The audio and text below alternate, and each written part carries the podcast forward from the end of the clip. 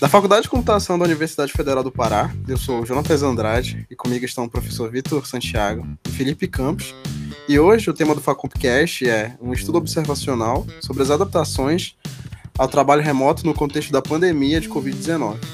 Eleito o melhor artigo no Simpósio Brasileiro de Sistemas Colaborativos, desenvolvido por Diego Lisboa, que é o nosso convidado hoje, é, Thaisa Rocha, Letícia Machado, Clara Caldeira e Cleidson de Souza.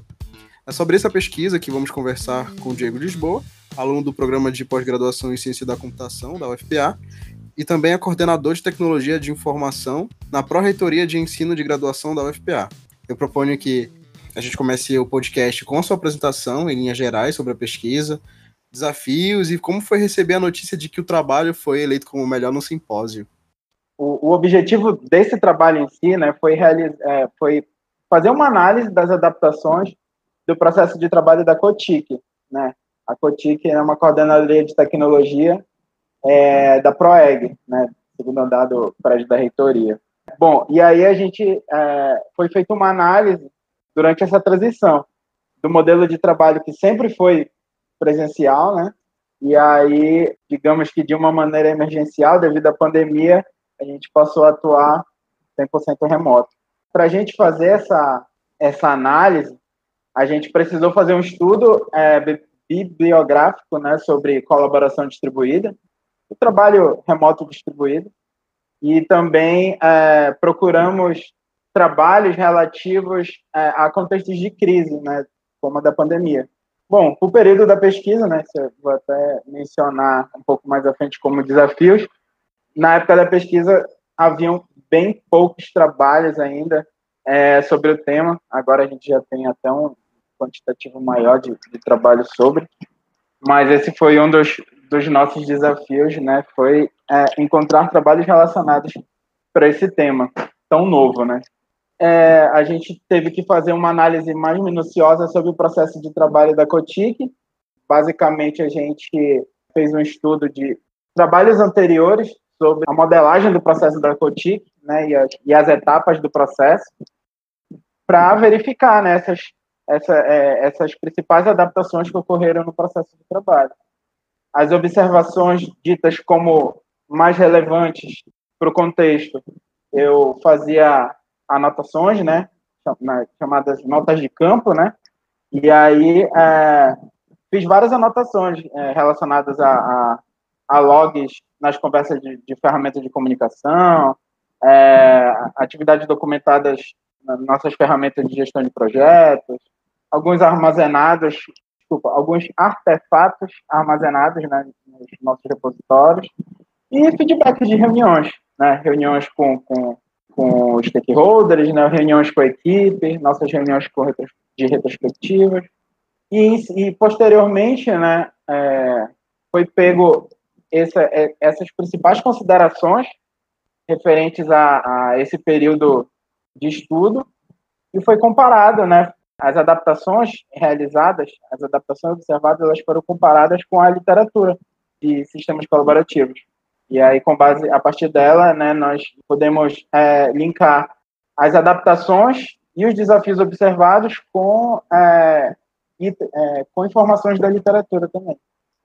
É, em relação aos desafios, os principais desafios, bom, a gente pode dizer que é, realizar uma pesquisa acadêmica no ambiente real da, da indústria né, já é um desafio por si só.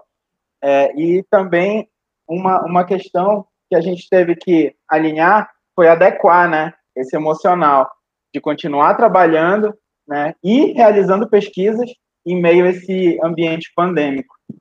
E, e assim, falando em relação a, a, ao sentimento, né, de ter sido escolhido como best paper do SBSC, bom, para gente que é estudante, né, só o fato de ter o trabalho aceito numa, numa conferência relevante para nossa área já é uma, uma grande alegria, né?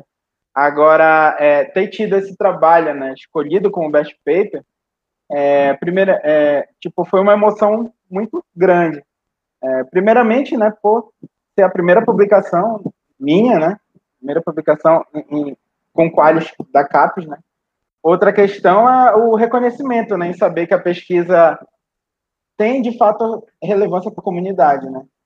E uma questão especial também é poder compartilhar esse conhecimento é, com a academia dessas práticas de trabalho, no caso do dia a dia da Cotic, né, com o ambiente que eu, que eu faço parte. Muito legal, Diego. É, nós ficamos muito contentes em saber que cada vez mais pesquisas elaboradas no programa de pós-graduação né, em ciência da computação da UFPA têm obtido êxito e premiações. Isso é, é muito legal assim para o cenário cenário científico do nosso estado, né, do estado do Pará. E assim outra coisa que também me chamou a atenção no artigo é com relação à utilização do, da framework OSEN, que eu gostaria que você explicasse para quem nos ouve em linhas gerais assim como ele funciona e o porquê dele ter sido escolhido. Esse, esse framework, ele foi escolhido basicamente por ele, ele ser um, um trabalho de referência é, no que diz respeito ao trabalho colaborativo distribuído. Então, para a área de sistemas colaborativos, ele é meio que um, um material de base, assim. E, basicamente, assim, ele apresenta os cinco conceitos né, que os autores é, julgam como os, os principais conceitos para um bom trabalho remoto ou então as principais características que estão relacionadas ao trabalho colaborativo distribuído, é, que são, né, tipo, common ground, né, que tradução literal seria terreno comum, né, a gente, no artigo a gente colocou como entendimento comum. Então, é como se fosse a, é, a característica é, dos membros se comunicarem e entender o que cada um está se comunicando, né? E aí, é, de modo geral, também tem o acoplamento de trabalho, né? Tipo, em inglês, né? É, é couple of work. E basicamente ele é a forma como o trabalho ele, ele é organizado. Então aqui no trabalho, nesse trabalho específico a gente até trabalhou um pouco em relação à questão da, da interdependência do trabalho, interdependência de trabalho entre os membros, foi uma característica que, que nós destacamos no trabalho. É, tem também a a Collaboration Readiness, né, que é a prontidão para colaboração, que envolve é, os aspectos do como os membros estão motivados para atuar em atividades de colaboração.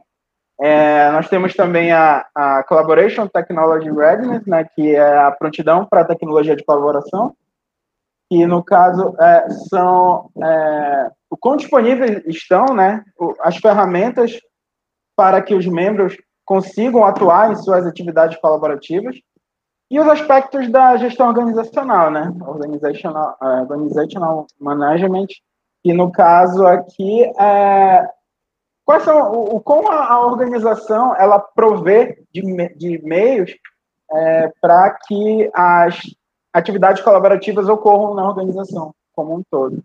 Então, basicamente, essas são as, as principais características do, desse framework escolhido para o trabalho. Hey maninho, hey maninha, eu sou Felipe Campos e antes de começar minha fala, eu queria agradecer novamente ao Diego pela participação no Facompcast e parabenizar ele pela lição do paper dele com o melhor da conferência, como já foi citado, e também pela iniciativa dele da pesquisa, já que a pandemia mudou a nossa maneira de realizar nossas atividades, desde ir para a escola, para a faculdade, estudar e trabalhar. Particularmente, eu e alguns colegas meus não fizemos na UFPA desde 19 de março de 2020, quando a universidade suspendeu as aulas, praticamente apenas para pegar livros na biblioteca. A questão é que, apesar de nós, profissionais e futuros profissionais em informação de TI, estarem habituados com recursos computacionais e a possibilidade de também não estarem fisicamente em um espaço físico comum, a gente pode prestar suporte online, suporte remoto, e a gente tem um, uma facilidade maior em mexer com o computador, telefone reconhecidamente é, pela comunidade, houveram também muitas adaptações para o trabalho remoto, que é o enfoque do artigo. Eu queria que tu destacasse para a gente, Diego, e para quem está nos ouvindo também, quais foram as principais dificuldades identificadas nessa adaptação por vocês. É, bem, primeiramente, em relação aos colaboradores da ProEG, de modo geral, a gente teve algum, algumas questões relacionadas um pouco à, à cultura, né? Nunca ter trabalhado remotamente, ou até mesmo de pela falta de experiência com as atividades remotas, ficou aquele receio de se realmente as coisas conseguiriam é, ocorrer. Isso falando de um modo geral, né? Então a gente teve, principalmente nos momentos iniciais, algumas dificuldades de conseguir agendar as nossas reuniões remotas com os stakeholders, né? E com alguns gestores que a gente precisava é, validar algumas algumas questões técnicas, né? A gente precisava é, levantar também alguns requisitos e, e, esses tipos de reuniões, assim, esse tipo de agendamentos remotos, a gente teve uma dificuldade um pouco maior nesse período inicial. Também é, em relação a, a durante as, as, reuniões, né, para na questão da utilização de algumas ferramentas, né, alguns membros, é, alguns colaboradores, né, tiveram algumas dificuldades de utilização dessas ferramentas. E aí a gente teve que acabar fazendo essas reuniões com uma calma maior, né, apresentando é, melhor ferramenta, boas práticas de uso de determinadas ferramentas. Já em relação à equipe, né, aos, aos membros da equipe, né, a gente teve alguns desafios que foram, inclusive, apontados né, no, no trabalho, e, inclusive, acabar, a gente acabou destacando algumas características de cada um dos conceitos do framework do ISOSC. Então, digamos que em determinados momentos, né, as equipes elas estavam digamos assim, centradas em, em alguns assuntos, né, com, em algumas reuniões, que ah, as pessoas às vezes nem percebiam, mas tipo, a grande parte da reunião acabava sendo feita com as câmeras desligadas. Ah, bom, boa parte do objetivo né, da, da questão, a gente, a, os membros do time acabavam executando essas tarefas, né, normalmente dessa forma. Só que aí a gente acabava vendo que em algumas retrospectivas eram levantadas algumas questões em relação a entendimento de algumas coisas, ou em relação até mesmo a, a sentimentos que a pessoa estava passando em determinado momento, mas que para a execução daquela tarefa ali, tipo, assim, parecia que a pessoa estava de boa. É, e aí a gente acabou vendo né, que um desafio da não utilização da, do recurso da câmera ligada, a gente acabou perdendo a questão das, das, das características visuais, né? das expressões faciais. E aí, de repente, e aí isso a gente viu, inclusive, na literatura, que são importantes para a comunicação também. Muitas das vezes, apenas pela, pela expressão da pessoa, a gente sabe se ela entendeu aquilo direito, ou se ela está num bom momento para falar sobre determinado assunto ou não. E a questão de infraestrutura também. Um caso bem, um caso específico lá do nosso setor, a grande maioria dos membros são bolsistas, né? Só sou eu e mais o, o Fabiano, somos servidores, e, e, nós não tivemos, digamos assim, aquele apoio é, financeiro para montar um ambiente adequado para o trabalho remoto. Então, acabou que os membros da equipe, meio que cada um teve que se organizar da sua maneira para poder estar tá montando os seus computadores pessoais, né, para estar tá trabalhando remotamente. Então, de, tinham, aí são vários casos, né, tinham um caso de membros que tinham uma, digamos, uma largura de banda que era ok para o seu trabalho normal, só que aí para trabalhar remotamente e com outros membros na casa, acabou não sendo suficiente, aí a pessoa teve que contratar mais, um, um, um, aumentar aí a sua largura de banda. Outros membros que acabaram atuando em determinados horários, pois na sua casa só tinha um, um computador que era compartilhado com outras pessoas que tinham aula ou então trabalhavam, e aí, digamos que as pessoas tinham que se organizar lá na casa, e aí a pessoa só podia colaborar em determinados momentos. Então, essas questões de, de infraestrutura foi um grande desafio também. E continua sendo. É bem interessante a sua fala, Diego, porque não só nas empresas, mas também nas faculdades a gente vive situações semelhantes do ensino remoto. Mas eu queria voltar a um trecho da tua fala anterior, que é sobre ferramentas. No artigo vocês mencionam uma ferramenta que muitas empresas passaram a utilizar durante a pandemia, inclusive a Cotic, que é relativamente conhecida por nós jovens, principalmente quando o assunto é um lugar em que eles possam se juntar com os amigos e conversar sobre jogos ou infinitas outras coisas, que é o Discord. particularmente, eu uso o Discord para um projeto de voluntariado em que eu participo, em que a gente mobiliza os voluntários por lá e também faz a interação entre os voluntários, mas eu também uso o Discord para jogar, principalmente, para fazer trabalho, muitas das vezes. É interessante ver também que essa ferramenta ela tem várias aplicações, como já foi mencionado, incluindo suporte ao trabalho, que é uma coisa que eu definitivamente não imaginaria utilizando o Discord. Eu queria que tu falasse um pouco mais para a gente sobre como foi a utilização dessa ferramenta e além pelas empresas e outras organizações. Precisa necessariamente se restringir ao Discord, mas como foi utilizar essas ferramentas no contexto de migração do presencial para o remoto. Bom, as ferramentas colaborativas de um modo geral, elas foram de suma importância, inclusive foi a principal adaptação como resultado né, desse, desse trabalho.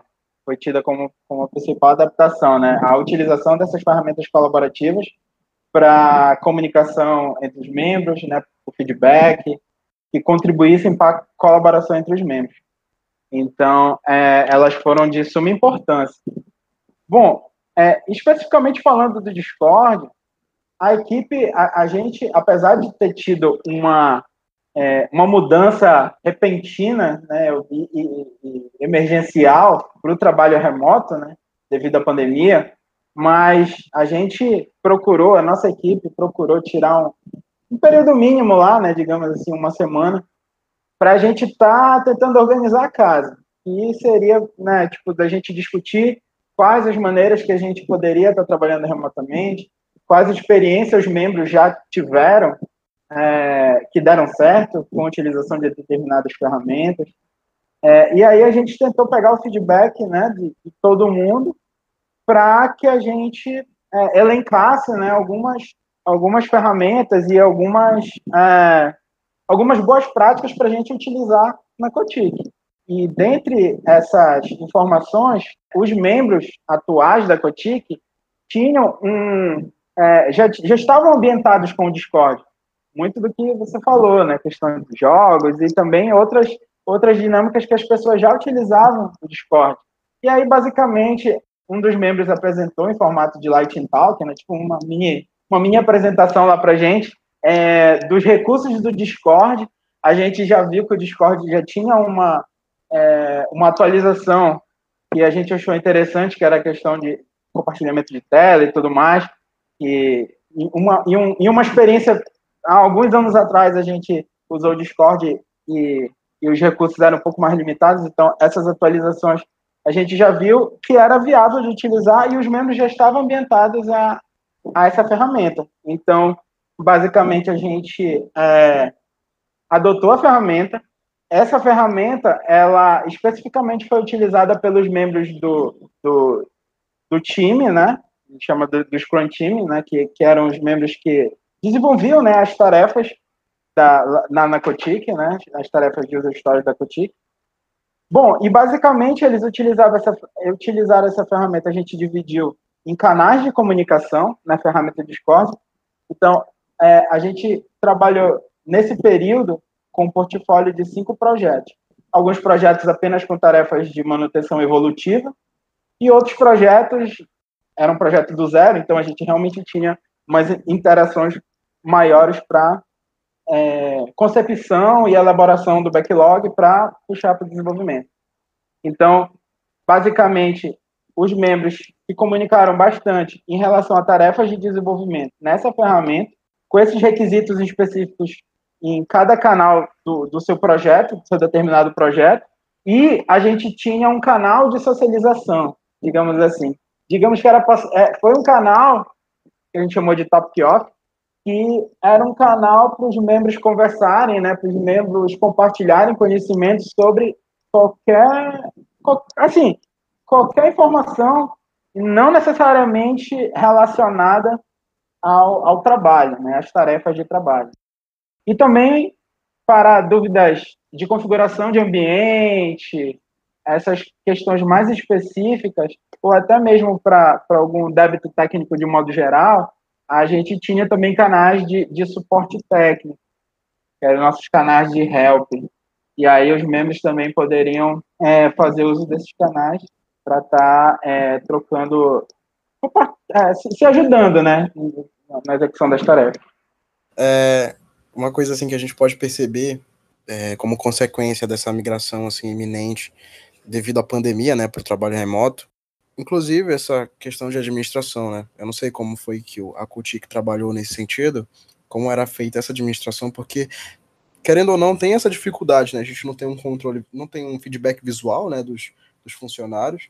Então tem essa questão que é também é citada no, na pesquisa, mas um outro ponto também de preocupação é a segurança.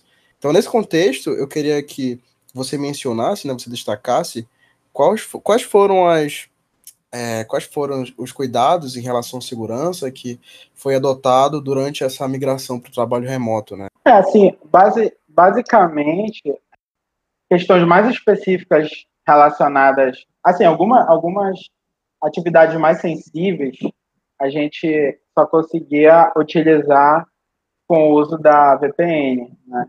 É, por exemplo, um deploy, né? Ou algum, algum acesso a algumas informações mais específicas, a gente precisava utilizar a VPN para ter acesso. E, e aí, é, assim, a gente procurava ter essa preocupação do, da questão do acesso aos documentos é, e do, do, de procurar compartilhar né, algumas informações. A gente utilizou, utilizou o, o G Suite né, da Google é, pelas contas institucionais. Até pela. É, o que motivou foi até a própria, a própria digamos assim, é, o CETIC estava é, divulgando treinamentos e cursos sobre a questão de migração das contas para o G Suite. Então, é, a gente aproveitou que já conhecia, né, e boa parte dos membros e dos colaboradores da ProEG já, já, já, já eram ambientados com, com as suas contas Google, então a gente aproveitou para meio que padronizar esses compartilhamentos e construção de materiais colaborativos pelo G Suite. É, a gente procurava é, restringir né, acesso a, a, determinados documentos por lá. É, a nossa, a nossa, o nosso versionamento de código, né, a gente utilizava o GitLab, né, lá no nosso grupo específico é, da Cotic, lá para o nosso portfólio de projetos. E, assim, de modo geral, a gente procurou disseminar alguma, algumas práticas de, de do, do, dia a dia mesmo é, em relação à segurança para os colaboradores da ProEG, mas em relação aos colaboradores, eram aquelas práticas mais assim do dia a dia, como tipo, cuidado com os, os, esses e-mails com links, questão também de compartilhamento de informações, essas coisas mais gerais, assim, entendeu? Como a, a, essa coordenadoria de tecnologia da ProEG, cabe a nós também passar aí essas, essas é, boas práticas aí do dia a dia. Diego, no artigo é citada a importância da colaboração entre os indivíduos que compõem um determinado grupo de trabalho, né, no âmbito de desenvolvimento de software. E em função disso e do cenário atual em que estamos vivendo, quais são os estados dessas relações?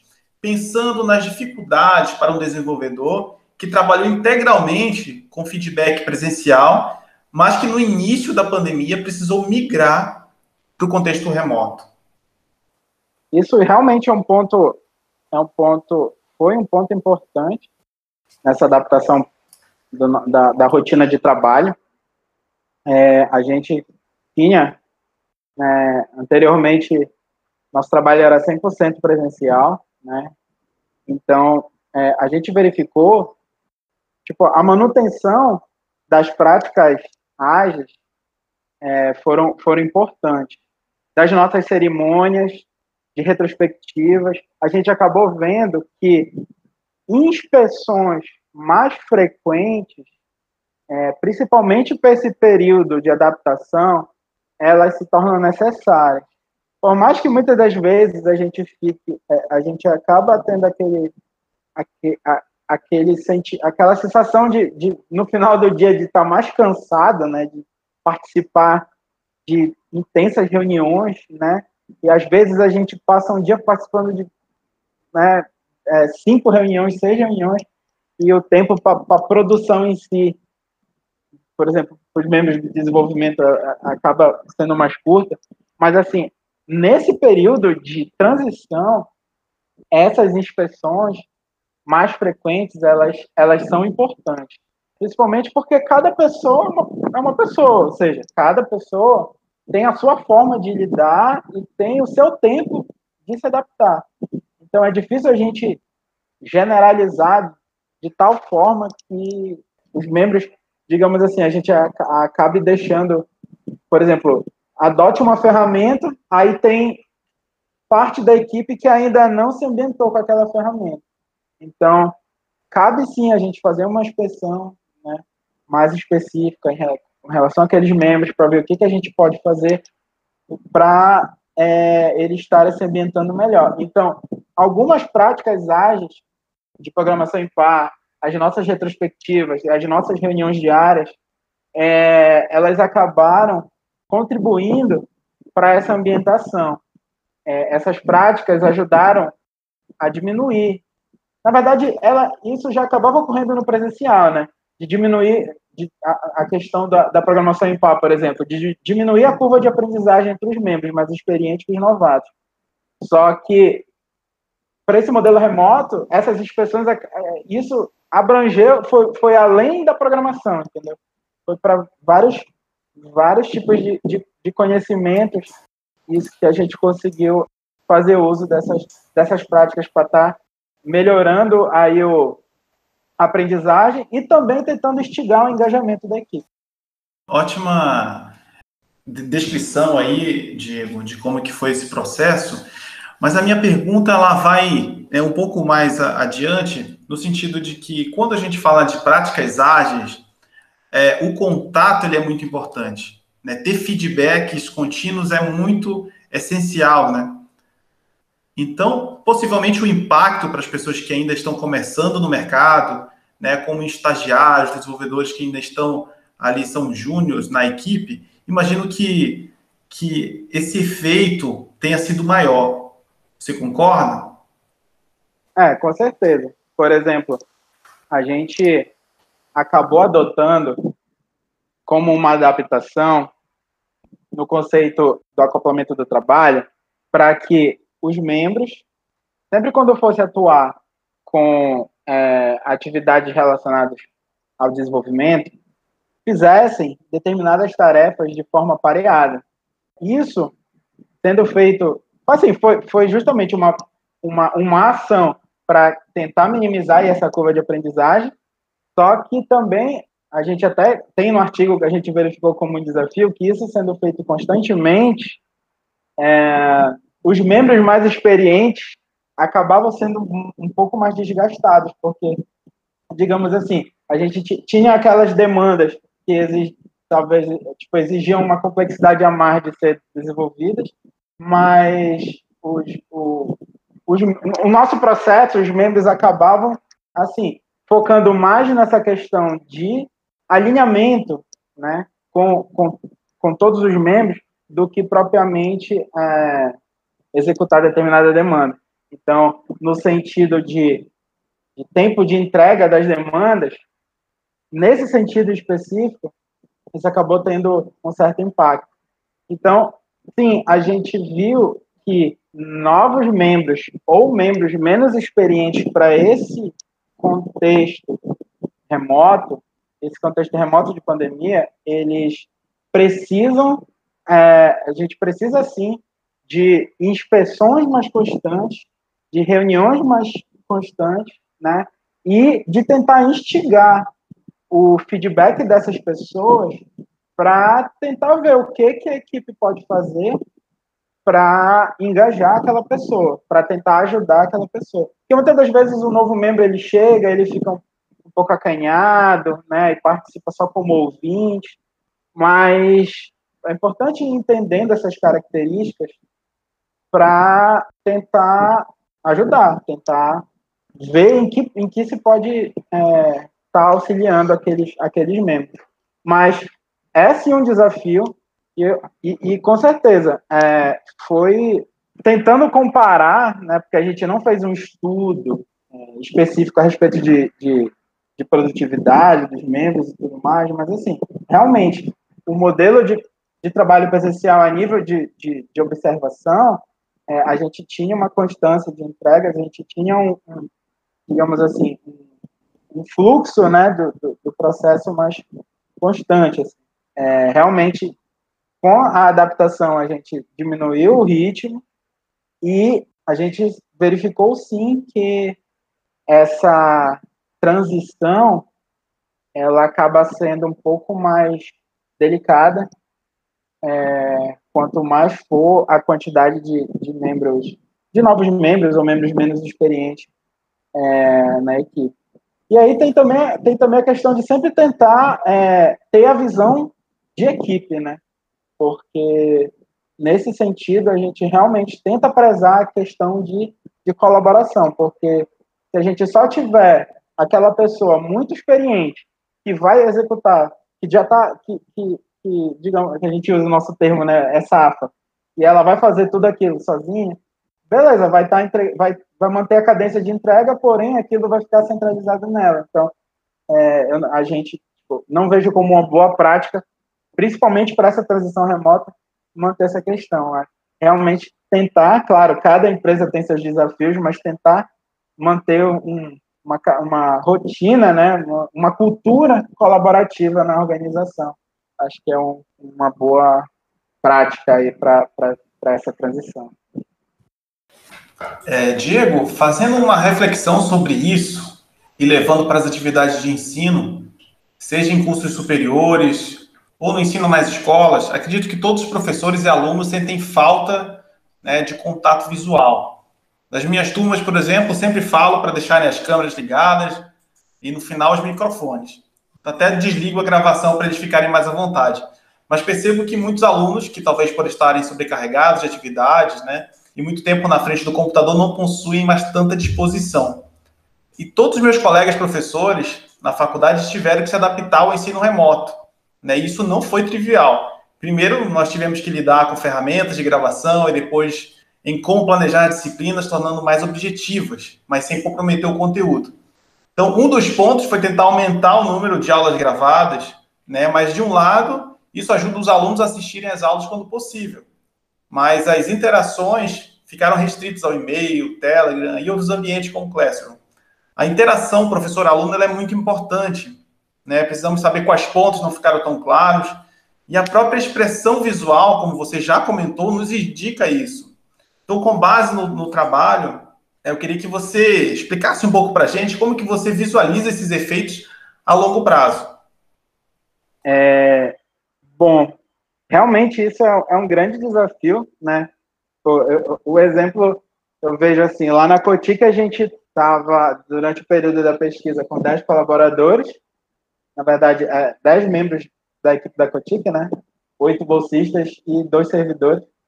E a gente já tinha esse desafio de, justamente, para tentar ver que a gente pudesse ajudar, o que a gente pudesse alinhar, né? A gente tinha essa, digamos assim, essa inspeção com as pessoas, né, mais é, rotineiras. Só que tentando imaginar isso com um cenário, né, de, de aula com 30, 60 alunos, então realmente o desafio é bem maior.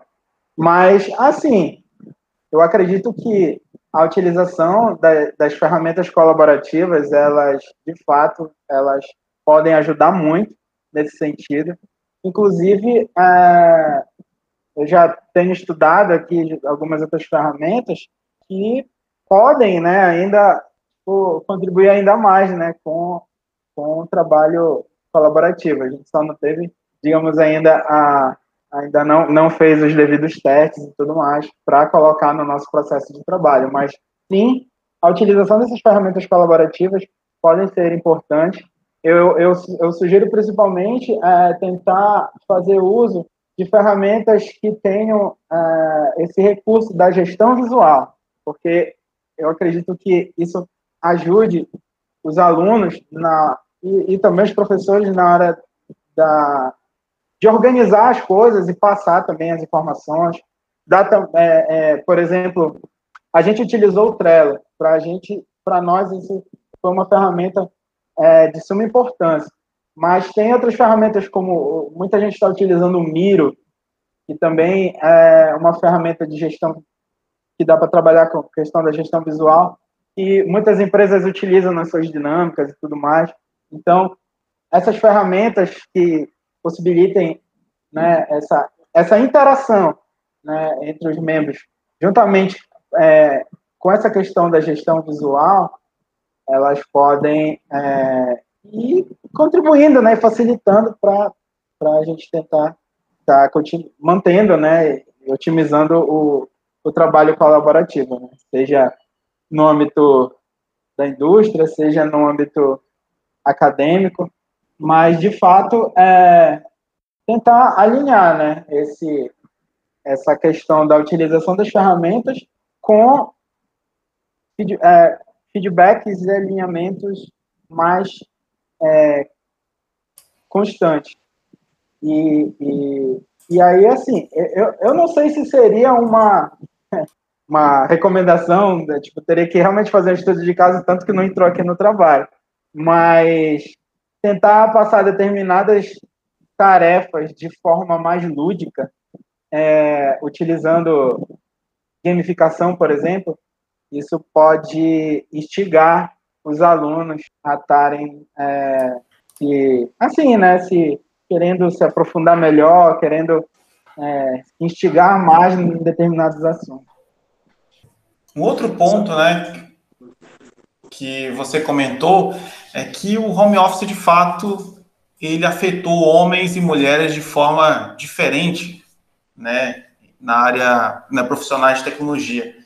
Isso foi destacado por outro artigo elaborado com parte dos autores, em colaboração com pesquisadores da Fundação Getúlio Vargas. E apesar de afetar ambos gêneros de maneiras negativas, o distanciamento foi sentido diferente entre os profissionais. Entre as mulheres, o principal impacto foi relacionado à cultura do cuidado, né, com os filhos e com a casa, e entre os homens, a principal menção foi com relação à falta de um espaço físico reservado para o trabalho, que você já até comentou. Mas para você, Diego, qual o legado que as adaptações ao trabalho remoto nos deixam? Bom, eu, eu acredito que a flexibilidade do trabalho, seja da carga horária de trabalho, é, seja da questão da, da, das ferramentas que, que colaborativas que, que, estão sendo utilizadas, eu, eu, acho, eu acredito que todo nesse processo de adaptação todo mundo teve que se ambientar, né, com, com algum tipo de ferramenta ou utilizar com mais uma, de, de maneira mais rotineira, né, determinadas ferramentas que a gente, de repente, pode ter só visto uma vez ou outra, alguma coisa do tipo. Mas eu acredito que, em relação ao que o trabalho remoto vai deixar, seria essa adaptação a essas ferramentas colaborativas. E, no caso especificamente do nosso estudo, seria a flexibilidade da carga horária de trabalho. E isso, muito provavelmente, é, a tendência é que a gente mantenha esse, esse, essa, essa flexibilidade. E também é, a, a necessidade de canais de comunicação para auxílio, suporte, e também a questão do, do, desses canais de socialização, né? E também é, feedback mais frequente com, com os membros. É, eu gostaria que você comentasse, Diego, sobre as futuras perspectivas e os desdobramentos da pesquisa que vocês trouxeram para a gente. É, o que, que vocês veem que pode ser um ponto de estudo futuro? O que, que a pesquisa olhou e, nossa, isso aqui é um ponto que merece um estudo só para ela? É, a partir do momento que, que a gente é, foi, foi escolhido como best paper, né, é, a gente já viu alguns feedbacks interessantes que dá para desmembrar em vários outros trabalhos. É, de forma mais direta, assim, é, a gente está fazendo. Esse primeiro momento foi um estudo observacional, né? Foi eu atuando como Scrum Master, gestor da equipe, eu anotei os pontos que né, eu julguei que é, foram os principais pontos de, de adaptação, mudança e desafios que ocorreram no período analisado. E, posteriormente, agora, nós estamos fazendo é, rodada de entrevistas com os colaboradores, para verificar, na visão deles, é, essas características. E aí, depois, é, se verificar se as informações ou os resultados estão condizentes, né? Se foram encontrados novos resultados e principalmente essa pesquisa, é, o escopo dela foi até dezembro de 2020. Então, principalmente, se as recomendações de melhoria informadas no trabalho, se elas, quais foram os resultados, se elas refletiram novos resultados e qual a percepção da, dos membros em relação a esses resultados, a esses novos resultados. Então, esse é um estudo interessante que a gente, na verdade, já está fazendo, né? Porque nós fomos convidados a, a submeter né, o, o nosso trabalho com uma extensão, ou seja, tem que ter um quantitativo maior de conteúdo, citando esse trabalho anterior, é, na, no GIS, né, que é a, a revista da, da Sociedade Brasileira de Computação. Então, para isso, a gente tá já já iniciou nessa rodada de, de entrevistas, e aí depois vai fazer a análise dos dados para estar tá fazendo essa submissão na revista. Mas, assim, também em relação a esses feedbacks, é, essa, essa pesquisa ela, ela gerou insights, por exemplo, para o dia 7 agora, a gente submeteu a pesquisa para um workshop europeu sobre o, o trabalho remoto. E aí ele vai ser, na verdade, o, o, o tema da, da, da pesquisa, né? O tema do workshop, desculpa, é sobre o trabalho remoto. Ele vai ser agora no dia 7 de junho. E aí você, é, nós submetemos, né, é, essa pesquisa e lá, né, vai ser, a gente vai poder ter a oportunidade, né, de, de, de colaborar, discutir, conversar com os, os membros da comunidade aí para saber, né, o que, quais ações e adaptações pelo mundo, né, é, ocorreram é, em relação a, a, ao trabalho remoto. É, e, e também é, eu submeti a ideia do trabalho só que com foco nas práticas ágeis, para o Agile Brasil, o evento que é, vai ocorrer em outubro agora, e aí eu, eu fiz a submissão também, né, sobre as nossas adaptações ao trabalho, só que nesse caso, mais específico, a, a, as práticas ágeis, as soft skills, né, que, que foram necessárias para a adaptação das práticas ágeis no trabalho.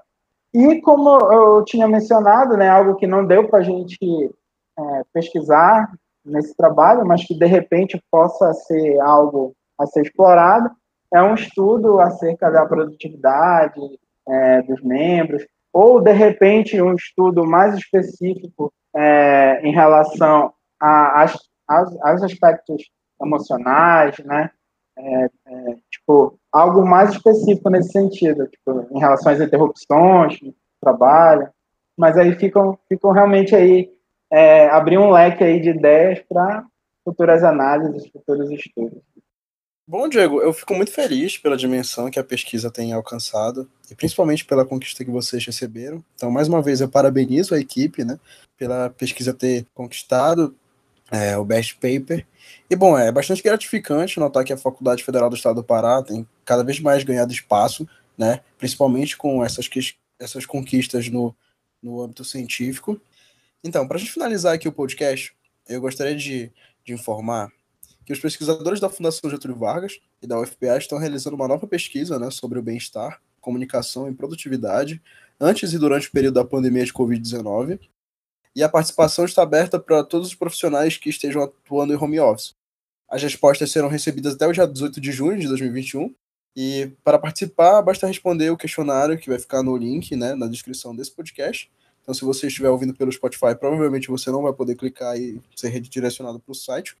Mas se você estiver ouvindo pelo, pelo Anchor ou por qualquer outra plataforma, talvez isso seja possível. Enfim, pessoal, é, eu agradeço né, a participação do Diego. Então, muito obrigado por participar desse episódio.